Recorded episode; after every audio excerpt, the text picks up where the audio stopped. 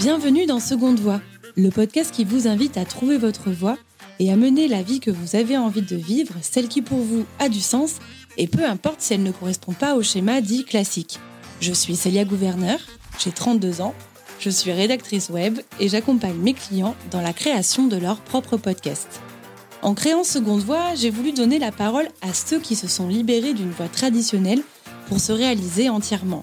Je suis partie du constat que depuis notre enfance, la société nous encourage à suivre une seule et unique voie, celle qui nous fait croire que réussir sa vie, c'est forcément valider des rites de passage. On nous apprend que le CDI, c'est la norme, qu'être en couple, si possible hétérosexuel, est le seul modèle existant, qu'avoir des enfants est le meilleur moyen de s'accomplir, que ne pas prendre de risques, c'est se sécuriser. Alors, si cela convient à certains, pour d'autres, ce schéma les freine dans leurs envies profondes de liberté, d'entrepreneuriat, d'aventure, de voyage et d'expérience en tout genre. Alors, pour déconstruire les clichés, vous déculpabiliser et vous ouvrir le champ des possibles, je suis partie à la rencontre de personnes inspirantes pour recueillir leurs récits de vie. Entrepreneurs, anonymes, personnalités ou sportifs, que ce soit dans leur vie professionnelle ou personnelle, tous ont pris leur vie en main et ne regrettent pas leur choix. Alors comment ont-ils fait? Quel a été le déclic? Qu'est-ce qui les motive vraiment? Mes invités vous parlent sans filtre de leurs convictions profondes et vous donnent des conseils pour vous accomplir. J'irai aussi pour vous à la rencontre d'experts comme des sociologues ou des psychologues pour comprendre pourquoi nous avons tant de mal à sortir des schémas imposés par la société. Bonjour à tous. Pour ce onzième épisode, j'ai voulu que l'on aborde la van life, la vie dans un van, mais sous un angle différent. Comme toujours dans Seconde Voix, je suis sortie des sentiers battus pour vous proposer un aperçu différent de ce qu'est la van life, loin des images qu'Instagram nous renvoie à longueur de journée. Euh, j'ai découvert mon invité du jour, Samuel, dans un docu sur YouTube que je vous invite à voir d'ailleurs, qui s'appelle Van Life, les nouveaux nomades. Alors parmi toutes les histoires racontées euh, dans ce docu, celle de Samuel m'a particulièrement touchée et intriguée. Il a tout plaqué à la quarantaine suite à un violent burn-out. Il avait pourtant tout pour être heureux, dirigeant d'entreprise. Euh, il était propriétaire d'une belle maison avec piscine en plein cœur de Bordeaux. Il avait un bateau et euh, une voiture de luxe et, euh, et voilà toute une vie organisée autour de, de, sa réussite. Et Samuel nous raconte aujourd'hui dans cet épisode comment il est passé de l'abondance matérielle au strict minimum comment euh, Marcel, son van, euh, lui a littéralement sauvé la vie. Il insiste sur l'importance de vivre ses rêves et donne sa vision de la van life et de la liberté. C'est un épisode qui est authentique et euh, touchant. En tout cas, moi, il m'a beaucoup touché quand j'ai réalisé cette interview. J'espère que vous y serez sensible. En tout cas, merci à Samuel pour nous avoir confié son histoire incroyable. Bonne écoute! Bonjour Samuel et merci d'être avec moi euh, aujourd'hui à distance puisque tu es actuellement à Perth en Australie, c'est bien ça? Euh, Oui, c'est ça. Bonjour Célia, je suis à Perth en Australie, à 15 000 km de la France. Donc, euh, on va peut-être avoir des problèmes pour se, pour se comprendre. On va faire en sorte de, de se comprendre et euh, bah, surtout qu'on plonge un peu dans, ton histoire, dans, ton parcours. Alors pour situer euh, les personnes qui nous euh, écoutent, moi je t'ai découverte dans un reportage qui s'appelle Génération Van Life, les nouveaux nomades des Coflocs, où tu es une des personnes interviewées sur ton mode de vie, donc la Van Life. Et ton profil, je dois dire, m'a touchée, notamment euh, du fait que souvent sur Instagram, on voit la van life avec des personnes un peu jeunes, euh, en couple, etc. Et toi, en fait, tu as décidé de vivre ce rêve à l'âge de 40 ans. Donc, tu as eu une vie avant de sédentaire et euh, bien ancrée. Donc, c'est ça que je trouve intéressant dans, ton parcours. Donc, est-ce que tu peux peut-être nous parler de, de ta vie d'avant, justement? Tu décris finalement que tu n'étais pas heureux alors que tu avais tout pour l'être hein, sur le papier. Tu vivais même très bien. Tu décris que c'était un accident de la vie, ta ancienne vie? Oui, oui, j'avais une vie, euh, une vie euh, je veux dire, comme tout le monde en fait. Euh, un travail, enfin, j'étais chef d'entreprise, plutôt une belle réussite, de l'argent, du matériel, enfin tout ce qu'on peut imaginer sur le papier et qui fait, qui fait rêver tout le monde en fait. mais le temps passant, enfin j'ai j'ai mis quasiment 15 ans à me rendre compte que ce, ce rêve que je pourchassais d'avoir, de, enfin de posséder du matériel et d'avoir une réussite professionnelle était, était complètement à l'opposé finalement de ce qui me rendait heureux. Plus le temps passait, plus j'étais malheureux pour, pour tout dire, jusqu'à sombrer dans une euh, dépression et avoir un gros burn-out. Et, euh, et, et l'accident de la vie, il est là en fait. Euh, pour ceux qui ont, qui ont vécu un, burn-out, c'est quelque chose d'assez d'assez violent. Il y a très peu de gens qui s'en remettent vraiment sans, sans séquelles ou qui arrivent vraiment à sortir de cet état de, de dépression parce qu'il faut vraiment travailler sur soi et, et, changer complètement en fait. Alors ouais, c'est un accident, un accident de la vie et c'est quand on dit un accident, ça peut paraître euh, négatif, euh, pour moi, c'était la, plus belle opportunité de toute, euh, de toute ma vie, en fait, de, réaliser qu'il fallait changer, qu'il n'y avait plus de temps à perdre, en fait, quand tu, voilà, sans, sans trahir de grands secrets. J'avais des problèmes de santé il y a une dizaine d'années en fait et, ça m'avait déjà obligé à, à, penser différemment et à commencer à changer de vie. Et peut-être que le, le, grand shift il s'est fait, il a commencé à ce moment-là. Et ouais, dix ans après un burn-out, enfin avec des, des, vraiment un gros, quand je dis un burn-out c'est un gros burn-out avec des des idées noires, enfin dans mes suicides, enfin tout ce qu'on peut imaginer jusqu'à jusqu'à être prêt à à, prendre sa propre vie, euh, voilà, un jour de folie quand on a envie que tout s'arrête. Et euh, ouais, voilà, enfin c'est le, changement, il est là. Moi, ça fait deux fois en fait que je vois la, mort de, très près, enfin que j'ai eu la, chance ou la malchance de voir la mort de très près. Euh, et voilà, j'ai choisi de, j'ai choisi de rester du côté des vivants et de, du coup de shifter complètement ma vie et de vivre tel que je l'entendais. Alors c'est probablement pas euh, une vie euh, dans la normalité de, de, ce que les gens recherchent le plus, dans les schémas traditionnels, on va dire, ou, euh, que la société nous impose. Alors c'est vrai qu'aujourd'hui, avec, avec la van life et le film, enfin le, documentaire sur, sur les nouveaux nomades, et la situation sanitaire des deux dernières années, on voit l'émergence de personnes qui veulent vivre la van life un peu partout et qui, qui sentent ça comme une, une renaissance. Euh, ouais, il y a un effet de mode aujourd'hui. Il y a un effet de mode, mais moi, c'était pas du tout pour un effet de mode. C'était juste, euh, c'était bien avant. C'était juste euh, pour vivre tranquillement en dehors des, en dehors des sentiers battus, en fait, et essayer de, essayer de me retrouver moi, de me reconstruire, plutôt que de, de partir dans quelque chose un peu un peu à la mode. D'accord. Et, com et, comment tu as su que euh, ce serait euh, cette expérience qui allait euh, vraiment t'épanouir? Est-ce que, par exemple, quand tu étais enfant ou ado, tu rêvais de grands espaces, de liberté, de, de vie nomade? Alors, probablement, comme beaucoup de gens, j'aime les voyages, j'aime voyager. J'étais un enfant rêveur, très rêveur. Je rêve toujours d'ailleurs. après, ce, mode de, ce mode de vie, je l'ai choisi, enfin je l'ai embrassé par hasard en fait. Euh, c'est juste que euh, j'ai laissé tomber euh, tout ce que j'avais, j'ai divorcé en même temps, donc j'ai perdu toutes mes possessions j'ai perdu, en étant malade, j'ai je, je, me suis battu contre rien. J'ai laissé, j'ai laissé l'engrenage de la société me dessaisir de tout ce que je possédais. Et donc je vivais, j'ai passé probablement deux années à vivre dans un, dans un petit hangar insalubre, sans électricité, sans eau courante, sans eau chaude, sans, sans confort, en fait, sans rien du tout, juste avec quelques cafards et la poussière. J'avais acheté ce camion, en fait, je je suis passionné de, de voitures anciennes depuis toujours, donc quand tout allait bien, j'avais quelques, quelques voitures anciennes et un jour j'ai acheté ce camion par hasard. Voilà, parce que c'est le camion dans lequel mon père a commencé à travailler, donc ça lui rappelait des souvenirs et comme c'est un truc que je partage avec mon père, j'avais acheté ce camion et, et voilà, j'avais rien fait dedans en fait, il était, euh, il était tel quel. Et donc euh, un jour, il a bien fallu que je reprenne un peu le, dessus et que je m'occupe de. Enfin, que. Pas que je m'occupe de mes enfants, mais que je leur propose quelque chose de différent plutôt que même si. Euh, j'avais la chance d'habiter au bord de l'océan et, euh, ils venaient en vacances en week-end euh, me voir. eux, ils s'en foutaient complètement des conditions, euh, des conditions de vie, de, mes de mes conditions de vie. En fait, ce qu'ils voulaient, c'est être là. Donc, on dormait, on dormait souvent dans ce camion, mais dans le, dans le hangar, en fait, puisqu'il n'était pas équipé. Un jour, je me suis dit qu'il fallait peut-être que je leur trouve un peu de, enfin, je leur donne un peu de fun dans leur vie. Donc, je leur ai dit, écoutez, on va ça vous dit, on part, euh, on aménage le camion et puis on part en vacances en Espagne, on part trois semaines, un mois pour les vacances scolaires. Et euh, ils m'ont dit banco, on le fait. Donc j'ai transformé le, j'ai transformé le camion. Pour moi c'était un projet aussi de, du coup quelque chose qui me tenait un peu envie de, de, de faire quelque chose de mes mains et de ne pas être euh, simplement. Ouais, c'était ta thérapie. Ouais, c'était une thérapie. C'était voilà, pas me regarder le nombril et d'essayer de, d'essayer de, tout le temps être, être en déprime. J'ai construit ce camion, enfin j'ai fait l'intérieur du camion. On est parti trois semaines, trois semaines ou un mois, je sais plus, en, Espagne.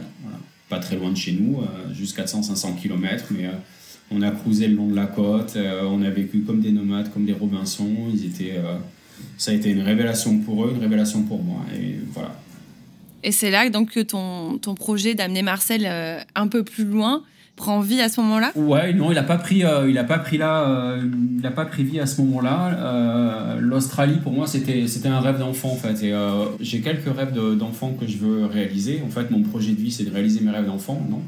Enfin mes rêves d'enfant, en tout cas mes rêves ce qui m'a toujours, euh, ce qui m'a toujours animé. Donc l'Australie, c'était un de mes rêves d'enfant. J'ai toujours voulu vivre en Australie, je ne sais pas pourquoi, mais aussi loin que je me souvienne, j'ai l'Australie qui est gravée dans mon, dans mon esprit. Donc c'est pas venu de suite en fait, euh, non, parce que euh, d'abord mon divorce a pris très longtemps, un peu plus de 4 ans, donc je pouvais pas quitter le territoire français, puis j'avais pas envisagé ça, puis j'avais pas d'argent non plus d'ailleurs pour le faire. Donc c'est au fil des, au fil des voyages en fait, on est allé en Espagne, après on est allé au Portugal plusieurs semaines, plusieurs mois. Moi j'ai toujours euh, entre-temps, je vivais dans ce van entre, entre Biarritz, la côte basque, la côte espagnole.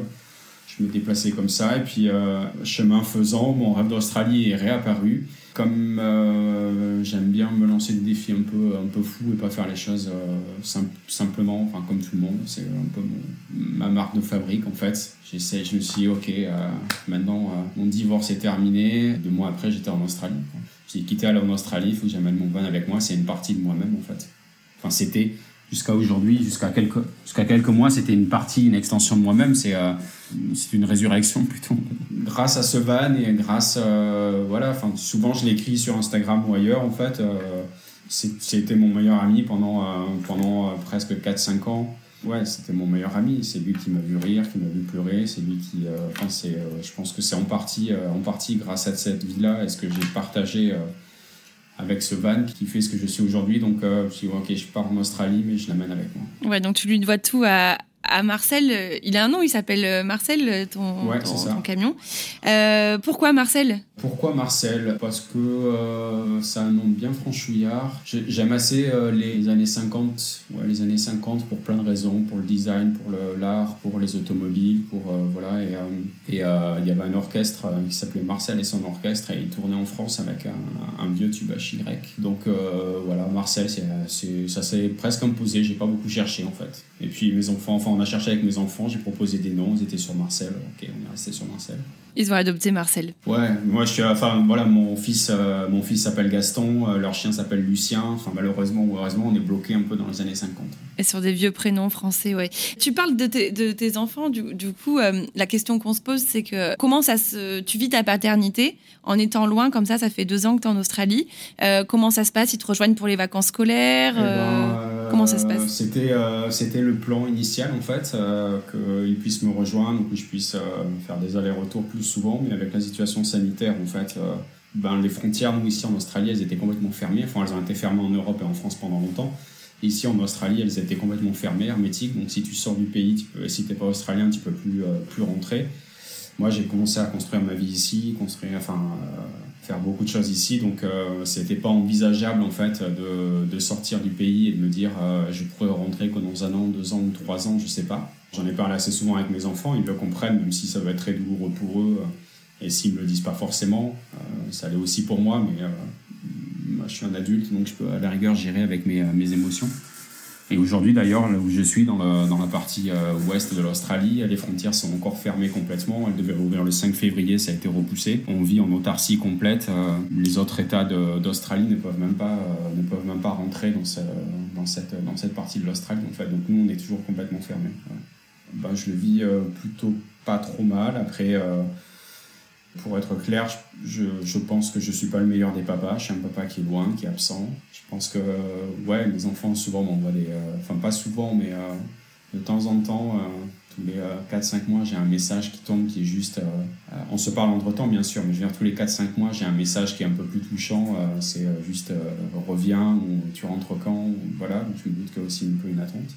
alors sur le papa présent tous les jours sur la, paternité, enfin, la, paternité ou la parentalité, je suis pas forcément un exemple. Encore sur le schéma traditionnel tel que, tel que la société l'impose, en fait, où le papa doit être à côté. Avant de partir, j'habitais euh, j'habitais pas très loin de chez eux euh, et euh, je les voyais que 4 jours par mois, puisque la garde partagée était comme ça. Donc j'étais un papa absent aussi, juste que ils avaient dans leur tête la proximité de, de, 50 ou 20 ou 100 km, mais, mais en fait je les voyais pas plus. Quoi. Et c'est aussi ce qui m'a fait ce qui m'a décidé à partir en fait parce que c'était une grande question évidemment mais en fait papa 4 mois par 4 jours par mois pardon tu euh, soit deux fois deux jours, hein, c'est pas quatre jours d'affilée en plus. C'est euh, es déjà, en fait, t'es déjà plus leur père au sens de la société. En fait, les codes, ils les ont, euh, ils les ont dans la famille où ils vivent, avec leur mère, avec avec leurs autres frères et sœurs, et avec un beau-père.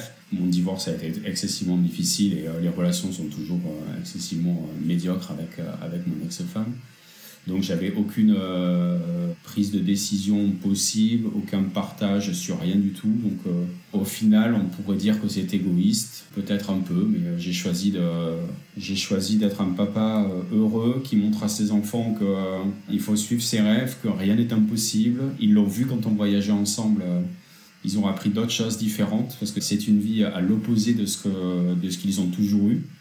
Euh, vivre dans une maison cossue, une piscine, euh, dans un bon quartier, euh, avec leurs chevaux à l'écurie, aller au restaurant tout le temps, enfin en vacances, au ski, peu importe, ne manquer de rien et, et, fort heureusement.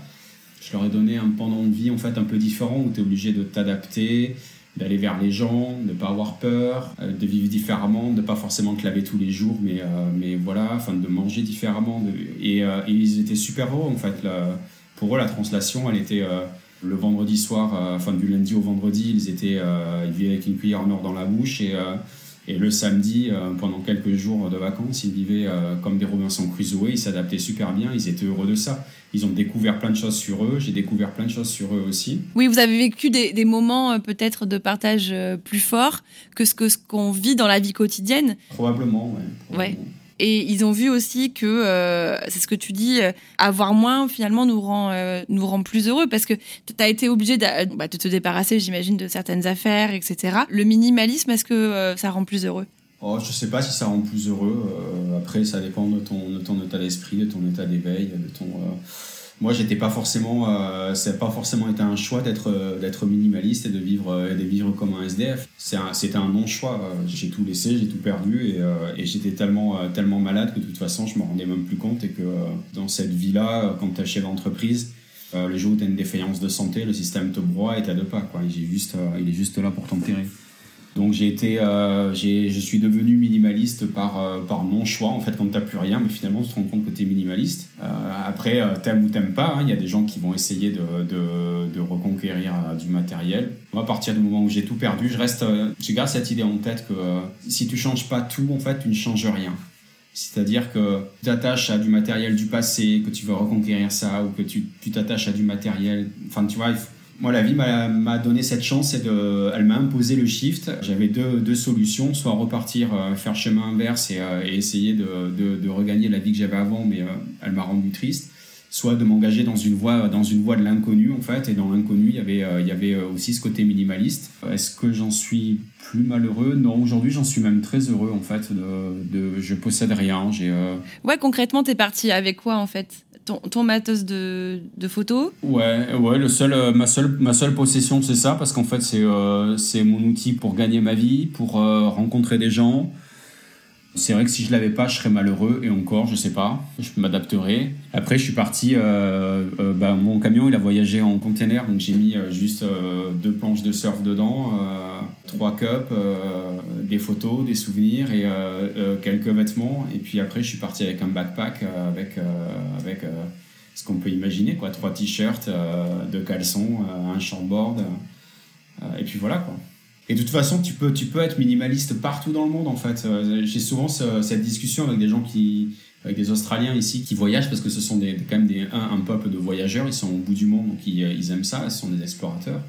Ou beaucoup d'étrangers qui viennent ici et qui ont, qui ont voyagé. Aujourd'hui, enfin, la société et le monde est, construit de telle sorte que si tu manques de quelque chose euh, quand tu es à, à un point B, tu trouveras toujours un magasin pour t'acheter un t-shirt, t'acheter un truc, tu vois ce que je veux dire Enfin, tu manqueras de rien dans ta vie aujourd'hui. bien sûr. Et t'as pas besoin d'en avoir 12. Aujourd'hui, même souvent, euh, je regarde ce que j'ai dans mon van et me dis, ah putain, j'ai encore entassé, il faut que je déleste. Il faut que je déleste, il y en a partout. Tu, sais, tu, tu vas conserver une cup ou quelqu'un va te donner gentiment quelque chose, tu le poses dans ton van, tu regardes, tu dis, merde, j'en ai trop, quoi. J'en ai trop. Et d'avoir tout ça, ça m'attriste ça un peu presque. Ouais, d'accord, et dans le sens inverse finalement. Le matériel, tout ce que tu possèdes finit par te posséder en fait. C'est euh, ça tous les gens le disent, euh, tu es possédé par ta maison parce qu'elle est là, il faut que tu t'en occupes, que tu fasses l'entretien, tu es possédé par ta voiture, tu es possédé et tu commences à avoir des problèmes de riches en fait. J'ai un problème sur ma voiture, j'ai un problème de maison, je voudrais avoir ce sac, je voudrais avoir ces chaussures, mais pourquoi faire en fait? Tu marches pieds nus, en short et en t-shirt. Et effectivement, il y a des gens qui t'adresseront pas la parole, qui ne sont que sur l'apparence avec un ego démesuré et qui... Euh, eh ben c'est pas grave, tu les, euh, tu les, ils rentrent pas dans ta vie. Puis à côté de ça, tu as des gens merveilleux en fait qui peuvent être riches, pas riches, euh, de la haute société, de la classe moyenne, de la, de la classe du bas, des ouvriers, des chefs d'entreprise, et eux, en fait, ont compris qu'il y avait, euh, il fallait plus s'intéresser aux personnes et à ce qu'elles dégagent et à ce qu'elles sont qu'à euh, l'habit ou, ou aussi une extérieur de richesse. Donc, en fait, il faut, si tu shiftes minimaliste, en fait, tu shiftes aussi l'état d'esprit complètement. Je m'en moque de ne pas avoir le plus beau des costumes comme je pouvais avoir, de ne pas avoir les plus belles des chaussures, de plus avoir de Rolex, de plus, de plus rouler en Porsche je m'en fous, je rencontre, je rencontre des gens merveilleux tous les jours en fait. L'amour attire l'amour, enfin euh, en anglais c'est plus joli, mais euh, en français ça pourrait être ça en fait. Tu attires, tu attires ce, que tu, euh, ce que tu projettes en fait de toute manière. Si tu es quelqu'un de, de, bon, avec des bonnes énergies, tu attireras du bon et puis voilà, il faut, faut faire confiance à la vie en fait. Ouais, tout à fait. Tu, parles de regard des autres. J'aimerais bien qu'on creuse un peu ça. Est-ce que dans ton entourage de ta vie d'avant, il y a des personnes euh, qui t'ont tourné le dos d'abord pendant euh, ta, maladie et ta dépression? Et euh, est-ce que tu as aussi des personnes qui t'ont dissuadé de partir en Australie, notamment parce que tu as des enfants ou notamment euh, parce qu'on pourrait dire bah non, euh, bah toi tu peux tout reconstruire. Enfin, est-ce que tu as été euh, confronté à des personnes de ton entourage Moi, évidemment, tu as toujours, toujours comme on dit en français, les conseilleurs ne sont pas les payeurs. Donc tout le monde a un avis sur tout. Chacun se fait chier dans sa vie ou n'a pas une vie. Personne ne peut dire ma vie est à 100% le grand bonheur. Je, je, ne me plains de rien dans ma vie en fait. Donc mais tout le monde va te donner un conseil. Ah, attends, moi j'aime. Oh, tu devrais pas faire ça, tu devrais faire ça. J'ai perdu 99% de mes amis de mon ancienne vie. Ils m'ont tous tourné le dos. C'était comme la peste en fait. Quand tu commences à plus avoir d'argent, à plus avoir de pouvoir, que tu es malade et que tu divorces en plus, ils voient la peste arriver, ils se disent putain, ça va arriver chez nous aussi quoi. Euh, Ceux-là, ils sont tous partis. J'ai conservé mon meilleur ami, euh, enfin quelques très bons amis, deux, trois très bons amis, dont euh, mon meilleur ami depuis, euh, depuis 25 ans, qui m'a aidé beaucoup, euh, qui m'a logé, qui, m'a, qui a nourri mes enfants, qui a, pendant, pendant deux ou trois ans, qui a tout payé pour moi. Mes parents, eux, étaient aussi d'un grand secours, vraiment d'un très très grand secours, et je suis assez admiratif de ce qu'ils ont fait, parce qu'ils m'ont, quand tu es vraiment en burn-out, dans une grosse dépression, tu tombes dans des délires et dans la folie, en fait. Hein, ils m'ont jamais jugé, ils m'ont jamais euh, essayé de me faire changer. Ils ont supporté euh, tous les, euh, les sauts d'humeur de la folie, enfin tous les, passages de la folie que tu peux avoir. Quand ça allait mieux, ma mère, avec son esprit de maman, me disait que c'était compliqué de partir. Et puis elle a compris, voyant le divorce, la relation avec mon ex-femme, tout ce qui se passait. Un jour, elle m'a dit, écoute, vas-y, évite ton rêve, il faut que tu partes. Et je disais, écoute, et tu m'as toujours dit non à cause des enfants le plus important pour tes enfants, c'est que c'est qu'ils aient un père heureux et qu'il soit, quand il le voit, il soit fier de le voir et fier de lui. Et d'être à côté d'eux, ça changera rien. Il y a eu aussi un shift dans l'esprit de, dans l'esprit de mes parents, en fait, qui ont réalisé aussi que ce que je vivais était, était, était relativement dur. Mon meilleur ami, lui, il, il adore mes enfants, il les a il était mon témoin, un de mes témoins de mariage, il adore mes enfants, on le temps en vacances chez lui, il les a fait vivre euh, comme ses propres enfants quand j'avais plus les moyens de les faire, euh, de les, de les nourrir. Lui m'a toujours dit vas-y, euh, vas-y go, ils t'aimeront pas moins pour ça. Ils sont heureux avec toi, ils t'aiment, donc, donc ils comprendront. Après, j'ai pas trop écouté d'autres, d'autres avis. Mes quelques meilleurs amis, les 3-4 meilleurs amis, très très bons amis qui me restent, qui étaient d'ailleurs des amis en fait euh, que j'avais avant ma vie précédente, qui étaient euh, ceux-là sont toujours là et m'ont encouragé dans cette euh, dans cette voie-là. Tous ceux qui m'ont tourné le dos, bah, je sais pas, mais effectivement ils ont dû me juger et me rejuger d'après ce que j'ai entendu d'être un égoïste, un mauvais père, hein, tout ce que tu veux.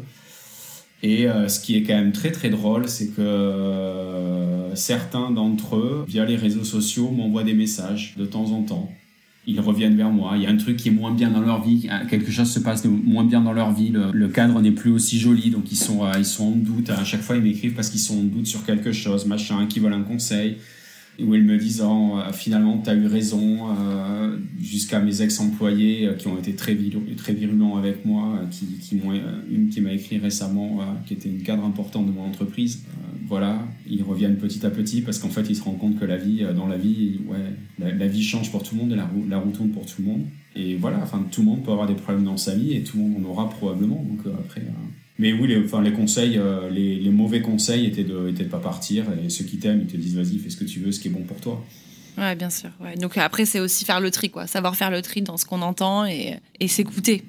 Ouais, enfin, moi, voilà, après les, conseils, même quand mes parents me disaient euh, non, c'est pas, c'est pas la meilleure solution, c'est ma solution. Donc, euh, ne, que personne ne me dise de faire le contraire, c'est ma solution. Donc, je ferai ce que j'ai envie de faire. Voilà, les conseils, j'en ai, j'en ai que faire. Enfin, tu vois, c'est pas je me moque un peu. La vie, euh, la vie est faite, et comme ça, elle est faite, euh, elle est faite de tes propres expériences.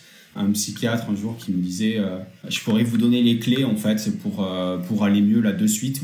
Mais il me dit en fait, ce serait un leurre parce que vous n'iriez pas mieux. C'est un, sur l'instant tu as l'impression d'aller mieux, mais en fait t'as rien soigné, t'as rien soigné en profondeur.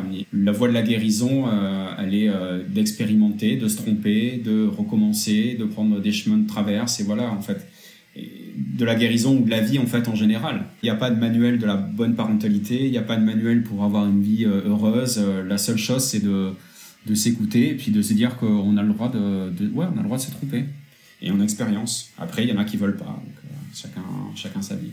C'est une bonne euh, leçon, je trouve. On va plutôt s'intéresser maintenant à la van life, donc le côté plutôt pratico-pratique.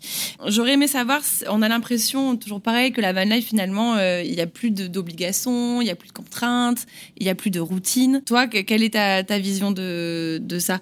Tu disais dans le docu, d'ailleurs, des EcoFlock, que ce qu'on voit sur Insta, c'est pas forcément la réalité.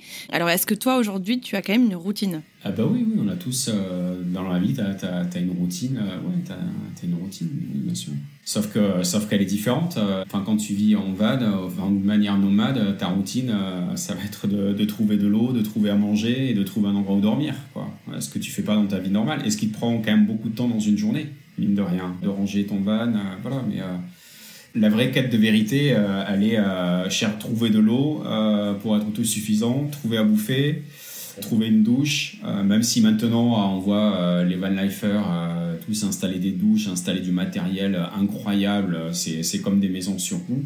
La van life, on va dire l'essentiel, c'est c'est ça quoi. Et ça te prend vachement de temps du coup et ça t'oblige en fait à avoir un autre rythme. Tu ouais, c'est vraiment une vie alternative parce que t'es pas dans le même rythme que tous les gens qui qui sont dans ce rythme métro boulot dodo en fait quand tu vis chez toi, l'eau, t'en as rien à foutre, tu ouvres ton robinet, tu vas la laisser couler, hein, c'est pas un problème. La bouffe, tu vas aller au supermarché d'à côté, il n'y a pas de problème. Te doucher, bah voilà, c'est la même chose, hein, tu pourras te doucher trois fois par jour. Euh, nous, en van, on économise l'eau, on doit la trouver, on doit l'économiser, euh, on doit cuisiner euh, souvent dehors ou dans des, enfin avec peu de choses. la bouffe, suivant où t'es, bah, tu vas pas, t'as pas le supermarché à côté de toi, donc il, faut, il faut vivre différemment en fait. Après, c'est vrai que ça fait rêver, euh, ça fait rêver sur Instagram. Je vois ici, par exemple, si tu prends l'Australie, bah oui, ça fait rêver parce qu'en bas, euh, enfin 90% de, la population habite au bord de, la côte. Il fait beau 9 euh, mois de l'année, donc ouais, c'est et les endroits sont sublimes. Mais enfin, on a tous les mêmes problèmes. Hein, une fois que une fois que tu sorti l'image de la carte spatiale de la plage ou, de la, ou du joli paysage, il faut, il faut travailler pour mettre de l'essence, il faut trouver de l'eau. Enfin, c'est toujours les mêmes problèmes. Ouais, oui, c'est toujours dépendant finalement euh, de certaines ressources, quoi. C'est évident. Et du coup, donc tu euh, aujourd'hui, quel est quel est le budget euh, mensuel, ton budget mensuel? Tu disais que tu travailles, donc tu fais des, des photos.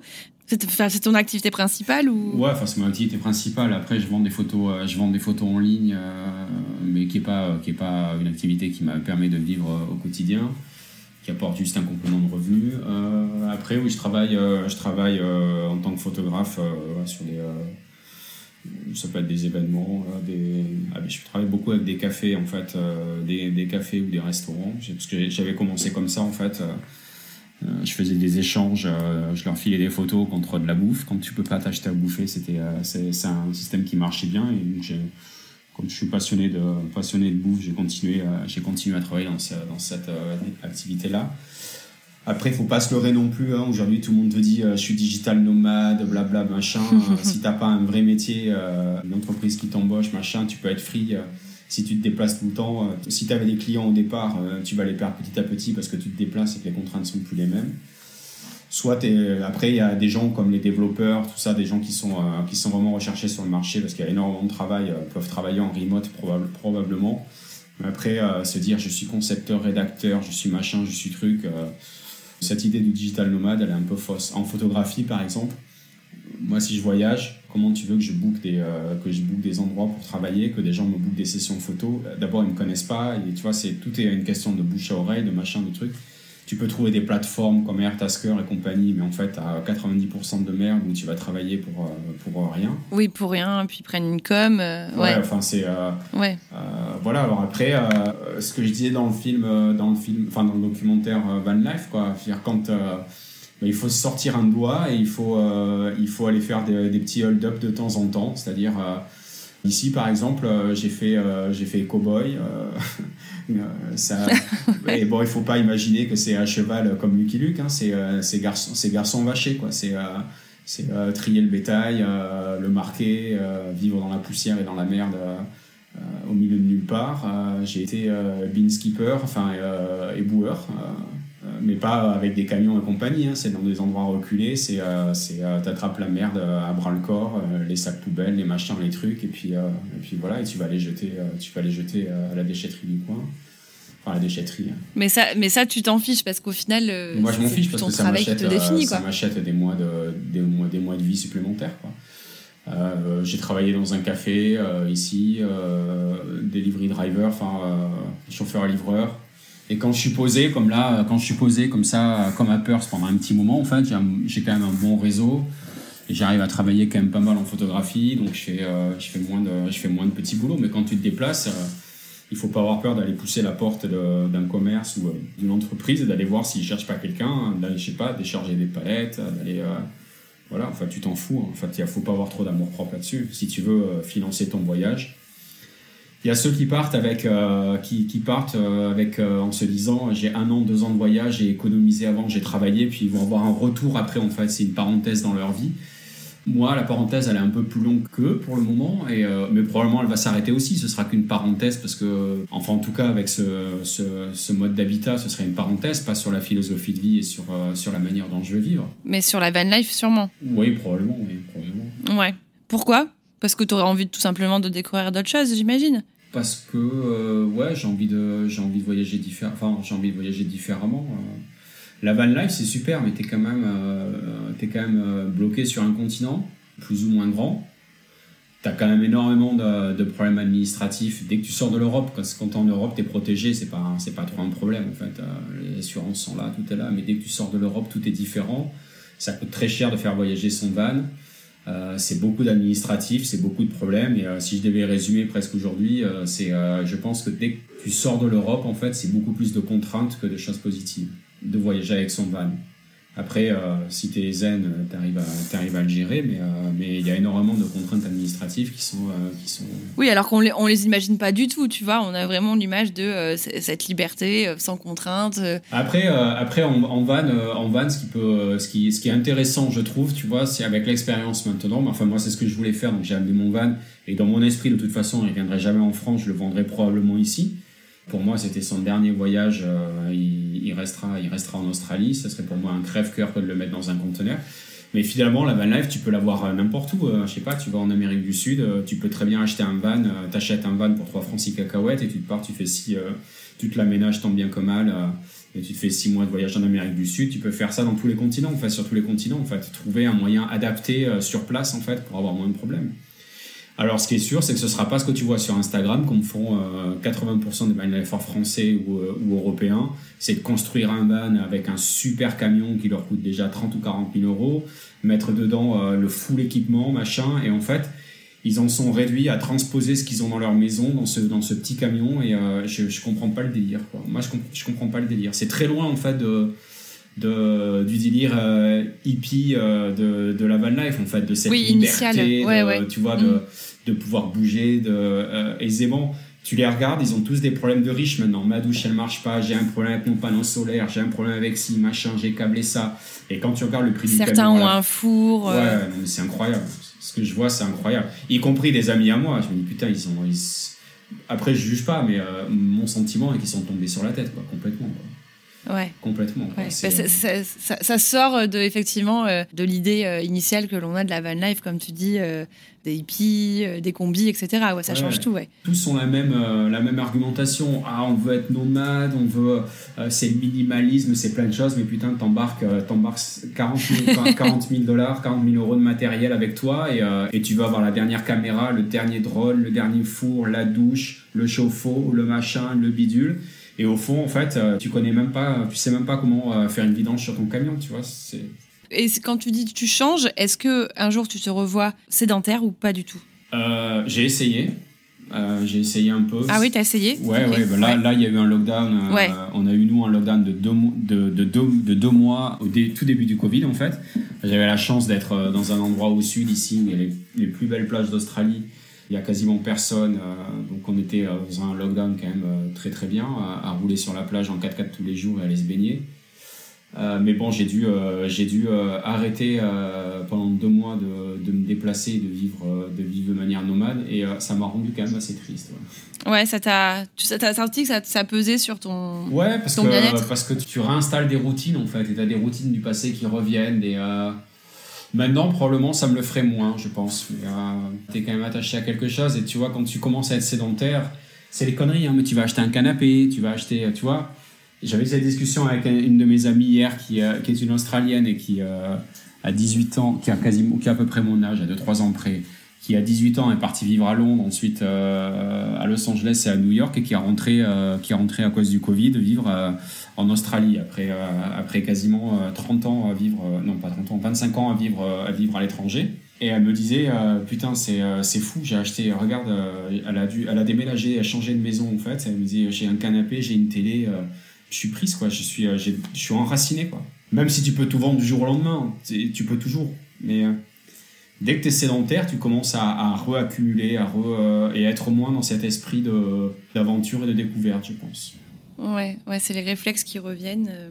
Tu parles de cette amie justement, donc j'imagine que tu as rencontré euh, euh, peut-être en Australie. On a aussi souvent l'impression que la van life, c'est forcément une vie solitaire. Tu, dirais quoi, toi Quelle est ta vision déjà de, de, la solitude et de ton rapport aux autres lors de ton voyage? Je suis un grand solitaire en fait. Je cherche la solitude quand j'étais en Espagne, euh, j'allais dans les montagnes passer 5, 6 jours, 7 jours euh, euh, en autonomie pour que personne m'emmerde et personne comprenait ça d'ailleurs. J'aime bien avoir un moment de liberté, mais je me suis aperçu quand même d'une chose, c'est que la van life, c'est probablement le, le mode de voyage le moins solitaire. En tout cas, en, plus, quand tu voyages avec un, dans un van comme, comme le mien, qui est quand même assez, assez atypique, mes enfants sont fascinés de ça en fait. On pose le van quelque part, on revient, il y a quelqu'un qui se prend en photo devant, il y a quelqu'un qui va venir te parler tout le temps. Donc c'est un vrai, euh, un vrai aimant. Après, si c'est pas le van, mais enfin, peu importe, si tu as un van plus traditionnel, tu rencontres du monde en fait, ça te force à rencontrer du monde. Et puis ce qui est génial, c'est que tu choisis en fait tes moments où tu veux être seul, tu peux t'isoler.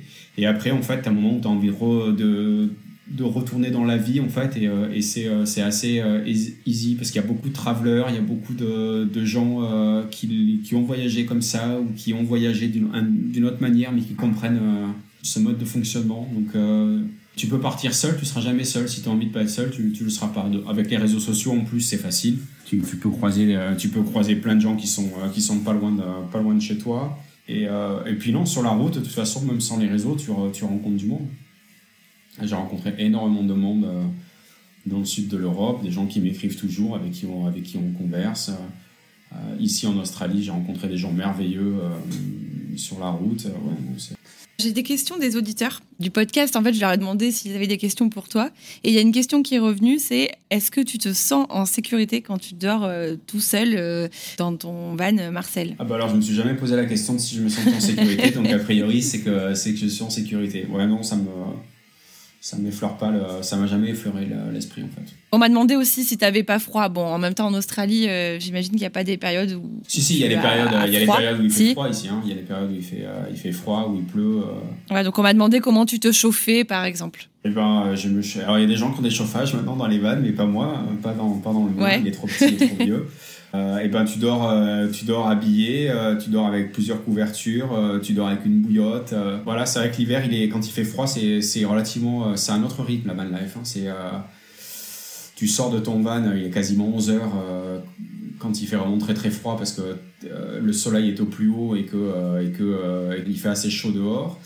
Euh, tu reviens, euh, tu, te, tu rehibernes vers 4h30, 5h de l'après-midi et, euh, et, voilà, et t'as froid, ouais, t'as froid. J'ai passé des moments où qui étaient, enfin, des moments assez durs, hein, dans, le froid. T'as envie de pleurer, t'as envie de craquer, mais voilà, tu, de toute façon, t'as pas d'autre endroit où aller. Donc, Oui, oui, t'as pas le choix, ouais. D'ailleurs, ça me fait penser, est-ce que t'as une, ta plus grosse galère, ce serait quoi? Est-ce que tu penses à quelque chose, à, un moment où justement, où t'en as un peu ras-le-bol, quoi? J'ai pas eu de galère, en fait ce qu'on pourrait appeler une galère en fait, un, enfin un, problème. Je, suis dans une philosophie de vie en fait où euh, tu vois, ça me ça me porte pas tellement de ni d'angoisse ni de stress ni de ni de choses négatives. Ça arrive, c'est que ça doit arriver, et puis voilà, tu manages avec et tu te débrouilles. Même, même jusqu'au panne, quand tu casses quelque chose, finalement, euh, c'est toujours une opportunité pour rencontrer des gens merveilleux en fait. Et de, chaque fois qu'il m'arrivait quelque chose qui pourrait être une galère, genre casser, euh, casser une pièce et devoir attendre 2-3 semaines que ça arrive parce qu'il faut la trouver en France et blabla et blabla. La contrepartie, c'est toujours d'avoir rencontré des gens formidables en fait et d'avoir passé un bon moment. Et finalement, si j'avais pas eu ça, je n'aurais pas rencontré ces gens. Donc c'est pas des galères en fait. Enfin, tu, tu, le transformes en positif quoi. Ouais, mais après j'ai pas de j'ai pas non plus euh, j'ai pas d'horaire dans ma vie, j'ai pas de tu vois j'ai rien, je cours après rien donc euh, voilà, si je suis arrêté à un endroit deux jours de plus ou trois jours de plus, ça changera pas le, ça change pas le cours de ma vie. Je me posais euh, une question. Euh, j'aimerais juste euh, que l'on revienne sur le sujet du burn-out. J'aurais aimé avoir ta vision parce que hier je, je faisais quelques recherches sur, ce sujet-là. Qu'est-ce qui fait que on met autant de temps à se rendre compte qu'il y a quelque chose qui va pas? Pourquoi on attend en fait d'aller très très mal pour euh, changer de vie ou quitter un job, euh, etc. selon toi Est-ce que toi, tu dis que tu as mis quand même 15 ans? Moi, j'ai mis 15 ans, mais, mais c'est dur. Je pense qu'on est tous, on est tous guidés par nos peurs, malheureusement. C'est la société qui est comme ça, en fait. on préfère être guidé par des peurs que par autre chose. Et donc, on, on a peur de tout. On a peur, donc, on a la peur de changer de changer quelque chose pour aller dans l'inconnu. Euh, après, l'homme est ainsi fait. Euh, tu vas toujours t'engager dans une voie que tu connais, même si tu sais qu'elle est pas bonne, mais tu en connais euh, peut-être 90%. Tu sais que ça se finira mal, mais, mais tu es rassuré de, de, savoir à peu près comment ça va se passer. Et tu crois toujours que tu vas être plus fort que la vie, que le petit, le petit pourcentage qui t'a fait échouer la fois d'avant, ben là, tu vas le réussir. En fait, la vie, elle te remet juste une claque, elle la même. Elle te représente les mêmes situations jusqu'à ce que tu comprennes. Et un jour, finalement, tu vas, tu vas peut-être arriver à changer. Il suffit de regarder autour de soi, euh, je pense qu'on peut, on peut quasiment dire qu'on a tous 99% des gens autour de nous qui se plaignent de quelque chose. Ils se plaignent de leur travail, ils se plaignent de leur employeur, ils se plaignent de ne pas gagner assez d'argent, ils se plaignent parce qu'il euh, faut porter un masque, ils se plaignent parce que euh, parce que euh, ils sont pas heureux en couple. Ouais, parce que il euh, y a un truc qui va pas et tu leur dis ben change de job. Oh là là non, je vais pas changer de job. Et si j'ai moins bien après, ah ben ta gueule alors. Tu ouais. Oh. non mais tu vois c'est mm. ok. Oh mon mec ou ma nana, elle fait ci, elle fait ça, machin, visuel. Ok, mais change. Oh là là non, je veux pas être tout seul. il y a quand même 90% de choses qui sont bien, 10% de... et c'est c'est le c'est le je pense le la, nature, euh, malheureusement, la nature telle que l'a changé la société moderne est comme ça en fait. Toujours se plaindre de quelque chose, mais de jamais avoir le courage d'eux, parce que finalement, on a les deux pieds dans la mer, mais bon, on est quand même pas si mal que ça, quoi. Et euh, de voyager, de voir d'autres choses, parfois ça remet aussi les, euh, les, les, aiguilles en place. Il y a des gens, il y a des gens qui ont rien, ils se plaignent pas, quoi. Ils font juste, ils survivent, quoi. Ils survivent et ils se plaignent pas, quoi. C'est leur condition. Alors toi, si tu as un truc qui te plaît pas, mais change. Enfin, ça va. C'est quoi le problème en fait? Tu as le droit de te tromper, tu as le droit de. Voilà. Moi, j'ai mis 15 ans parce que, parce que euh, j'ai construit des entreprises, j'ai construit une famille, des enfants, que tout ça était merveilleux et que, euh, et que tout le monde trouvait ça merveilleux, euh, une, telle, une telle réussite. Quoi. Et, et toi, tu es là et tu dis. Parce que tu, tu cochais toutes les cases. En fait, c'était une course pour cocher un peu toutes les cases. Et, Ouais, c'est ça et tout le monde envie tout le monde envie ta situation et personne comprend que tu veuilles euh, que tu veuilles casser tout ça en fait mais euh, mais si t'es pas heureux en fait euh, c'est quoi le, la quête de la vie aujourd'hui? C'est quoi c'est c'est un peu, c'est facile, réducteur de dire c'est le bonheur, c'est le bonheur. Non, c'est juste de s'aimer soi, je pense, d'être bien, d'être bien dans sa vie et bien dans sa peau. Et il y a des, il faut prendre des décisions et il faut aller dans l'inconnu en fait. Et tu peux te raccrocher à tout ce que tu connais. si tu le connais et que ça te, te convient pas, tu peux t'y raccrocher. Ça changera jamais. Ta vie sera toujours la même. Ce que je te disais au début, en fait, si tu changes, si tu changes pas tout, en fait, c'est comme si tu changeais rien finalement. C'est ta phrase mantra, ça? Ça pourrait être celle-là ou pas? C'est ton mantra? Non, c'est pas mon mantra. Non, c'est pas mon mantra. C'est juste une, euh, une observation. Enfin, c'est juste, euh, voilà, c'est. Ouais, le constat que tu un, fais. Voilà, un constat. C'est pas un mantra. Je me dis pas tous les jours, il faut changer, euh, il faut shifter quelque chose. C'est pas mon truc, quoi. Mon mantra, il est plus, il serait plus de ce que je dis toujours à mes enfants et qui peut marcher dans toutes les situations possibles, inimaginables, quoi qu'il arrive. C'est ne fais pas aux autres ce que tu n'aimerais pas qu'on te fasse, parce que ça t'oblige à être foncièrement, ça t'oblige. Non, tu si tu suis euh, cette, euh, cet état d'esprit, ça t'oblige à être quand même quelqu'un de bon, entre guillemets, de, voilà, d'essayer D'empathique et... Euh, ouais. D'essayer de pas trop, pas trop de faire de mal aux autres, d'essayer de, d'essayer de pas, de faire de, pas se faire de mal à soi non plus, d'être, voilà, d'être foncièrement honnête, je sais pas, ce serait plutôt ça mon mantra. Elle, est, je pense que ça. En fait, souvent les, les, phrases les plus faciles finalement sont les sont les plus justes et les plus vraies. Et je pense que c'est bien de de le rappeler, même si au final on, le sait tous. Ça paraît toujours un peu, euh, un peu cucu, un peu facile de dire ça. C'est le monde des bisounours. Oui, bien sûr. C'est le monde des bisounours, mais en fait, si tu, euh, si tu vraiment essaies de l'appliquer, alors personne n'est parfait, il n'y a que la nature qui est vraiment parfaitement parfaite. On est tous des êtres imparfaits. On essaye tous de faire mieux, de progresser, mais euh, voilà, on peut aussi, je crois, enfin, je pense qu'on peut aussi essayer de s'éveiller un tout petit peu et de, et de plutôt d'être des des, prédicateurs et de dire il faut faire ci, il faut faire ça, il faut juste euh, se l'appliquer à soi-même et puis, euh, puis voilà, et, euh, ça et, le monde changera peut-être un jour, je sais pas. En tout cas, tu peux changer ton monde, si tu, tu peux changer ton petit monde, ce qui est déjà pas mal. Ce qui est déjà important, c'est ce que tu disais tout à l'heure, d'abord être bien avec soi en fait. Tout à l'heure, tu disais que tu voulais réaliser tous tes rêves d'enfant. Quels sont les derniers rêves ou les autres rêves que tu aimerais réaliser? Euh, C'est marrant, on m'a posé, la question il y a 2-3 deux, trois jours. J'ai un rêve, euh, un rêve d'enfant qui est... Alors j'en ai déjà fait un quand même, c'était euh, d'être, de sortir de mes conditions de rien du tout, enfin de rien du tout, de, d'une vie plutôt pauvre et simple à une vie, à une vie de succès économique et professionnel. Ça, je l'ai déjà typé. Euh, L'Australie, bah, je l'ai typé aussi. J'espère juste avoir un visa un jour pour pouvoir rester euh, et vivre, euh, vivre le plus longtemps possible ici, sinon je bougerai. Mais enfin, en tout cas, je l'ai fait. Alors, j'en ai un autre, et je sais pas pourquoi il m'anime depuis que je suis tout gamin, c'est d'écrire un livre. Ah bah, t'aurais de quoi en plus? Mais Voilà, enfin, mais c'est. lorsque j'ai shifté ma vie, en fait, c'était. L'écriture a été une de mes thérapies aussi, parce que c'est ce moment en fait où tu peux, euh, tu peux faire ta propre enfin, ton autothérapie et discuter avec toi en étant vraiment euh, complètement honnête et impartial sur quoi que ce soit et prendre les sujets en les regardant sous tous les prismes. Donc c'est mon projet du moment en fait. Je suis en train de, je sais pas ce qui, ce qui adviendra de ce projet, mais en tout cas j'irai au bout et euh, c'est ce que je fais en ce moment, c'est écrire un livre sur sur mon histoire de mon histoire sur le sur, sur comment j'ai changé et pourquoi j'ai changé. Enfin pas pourquoi j'ai changé, mais ce qui m'a fait, euh, ce fait changer. C'est un projet que j'ai vraiment à cœur depuis, euh, depuis 4 ans et j'avais commencé à écrire pas mal de choses et euh, dans le début, j'étais pas, ça marchait pas en fait, le, le, commencement, j'étais bloqué. Et en fait, je pense que c'est simplement, c'était pas le moment, j'étais pas encore complètement, j'étais encore en phase de, probablement de guérison, j'étais pas complètement guéri de tout. Et là, j'ai eu un déclic il y a quelques mois et tout s'est déclenché. Donc, j'ai écrit depuis quelques mois ce projet-là, en fait, et je suis quasiment là aujourd'hui à la moitié, de, la moitié du projet en fait en écriture. Je me donne, euh, j'ai, j'ai à peu près 2-3 mois encore d'écriture euh, pour arriver à, finir et à faire quelque chose euh, qui, qui devrait pouvoir tenir la route, enfin j'espère. Après si ça...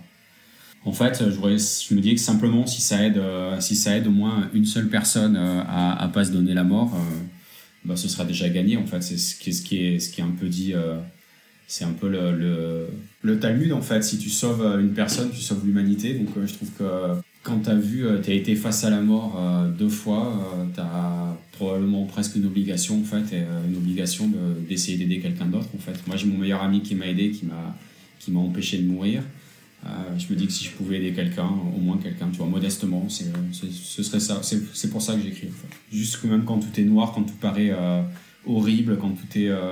en fait, sur le moment, effectivement, oui, c'est c'est très dur. on se demande pourquoi nous et, et, parfois on a du mal à surmonter tout ça et on a probablement du mal même à en guérir. Mais en fait, avec le recul, si on fait tout ce travail en fait de, de compréhension, de, euh, et de, de, vouloir vraiment euh, recouvrer la vie et la pleine vie, on s'aperçoit que toutes ces épreuves, finalement, c'était des, des, des, putains de belles opportunités et de belles chances de la vie. En fait, il y a des gens qui n'auront jamais ces chances-là et qui vont rester dans une vie moyenne, euh, qui leur plaît pas euh, et ils oseront jamais changer. Et quand tu as des, choses extrêmement dures ou horribles qui t'arrivent dans ta vie, tu peux même comparer ça. Euh, pour certains, ça va être un accident de la vie, ils vont être handicapés, d'autres ils vont perdre un proche, un enfant, euh, ça peut être n'importe quoi en fait. Et effectivement, c'est euh, il y a des sur l'échelle de douleur, elle est euh, peut-être plus importante, mais enfin l'échelle de douleur, elle est elle est la même lorsque lorsque tu veux te, prendre ta propre vie. L'échelle de douleur, elle est la même. À la fin, c'est t'es mort ou t'es pas mort. ou tu ou tu vas ou, si t'as pas le courage de d'aller jusque là, d'autres vont rester morts dans leur vie, dans leur esprit, sédatés, ou alors rester dans le ne vont jamais trouver le pardon, ils ne vont jamais pardonner, euh, même si le pardon c'est pas oublié, mais ils vont rester à se à se pourrir la vie. Oui, à ruminer, à euh, ressasser. Ce que disaient mm. les, les, les justes qui sont sortis des camps, des camps de concentration, la, le pardon c'est la vie. Et les gens comprennent pas quand on dit ça, mais c'est la réciproque. Si tu pardonnes pas, tu meurs, tu t'auto-tues, tu, tu, ne, tu rumines que du passé, que des mauvaises choses, tu vis dans des mauvaises énergies et et ta vie est foutue. En tout cas, ouais, mais je, je te souhaite qu'il soit édité. Et en tout cas, moi, je, je le lirai avec euh, grande attention. Et le dernier rêve est de traverser. Euh, c'est, un truc euh, aussi, je ne sais pas pourquoi, c'est de traverser le, le Canada d'ouest en est, en fait. Et je voudrais pouvoir admirer le coucher de soleil à Vancouver, à l'ouest, le plus à l'ouest possible. Je ne sais pas pourquoi, mais voilà. Celui-là, il est simple à faire, je pense. celui-là, par contre, c'est un rêve que je me je voudrais euh, partager avec, euh, avec quelqu'un, tu vois. J'ai aussi, euh, la vie solitaire, c'est aussi ça. Au bout d'un moment, tu as envie de. Il y a des moments excessivement magiques parce que tu as des belles rencontres que tu n'aurais pas à deux, tu as des endroits que tu vas croiser, enfin, tu vas te retrouver dans des endroits incroyables parce que la vie t'a apporté là. Mais aussi, tu as quand même parfois ces petits moments où tu, tu te dis merde, ces moments-là, j'aimerais les partager avec quelqu'un, avec, avec, avec quelqu'un qui m'est cher. Après, je pense qu'on est, on est quand même pas fait non plus pour être, pour être des, des, solitaires toute notre vie. Euh, on veut tous trouver, euh, on veut tous trouver le bon, euh, le bon, le bon team partner pour, pour, pour, vivre, pour vivre des moments incroyables. Ouais, non, c'est clair. Bah écoute, on, va rester euh, sur ça. Donc, on te souhaite de traverser le Canada avec quelqu'un. et euh, aussi, bah écoute, de, finir ton projet d'écriture. Je trouve ça super. Euh, je te remercie pour tout ce que tu nous as partagé. Je trouve que c'est un témoignage très fort. Alors là aussi, ça, fait bateau, mais c'est vrai, c'est très fort. Je te souhaite voilà, de, de, vivre encore bah, la vie que tu as choisi de vivre. Je trouve ça chouette. Et je pense que tes enfants seront ou sont très fiers de leur papa c'est sûr.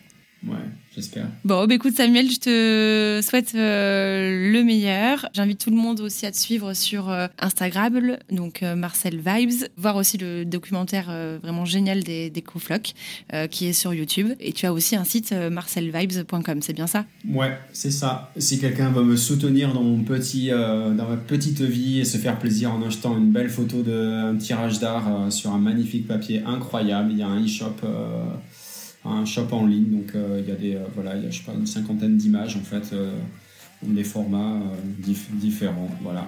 C'est un, bon moyen de soutenir Marcel. Merci beaucoup Samuel, la bise à Marcel. Et puis, et puis à très bientôt. Merci à toi. J'espère que cet épisode vous a plu, que l'histoire de Samuel vous a inspiré ou peut-être même touché. En tout cas, peut-être que ça vous a donné envie de tenter l'expérience de la van life pour les vacances ou pour une plus longue durée. On se retrouve dans 15 jours pour un prochain épisode. À très vite!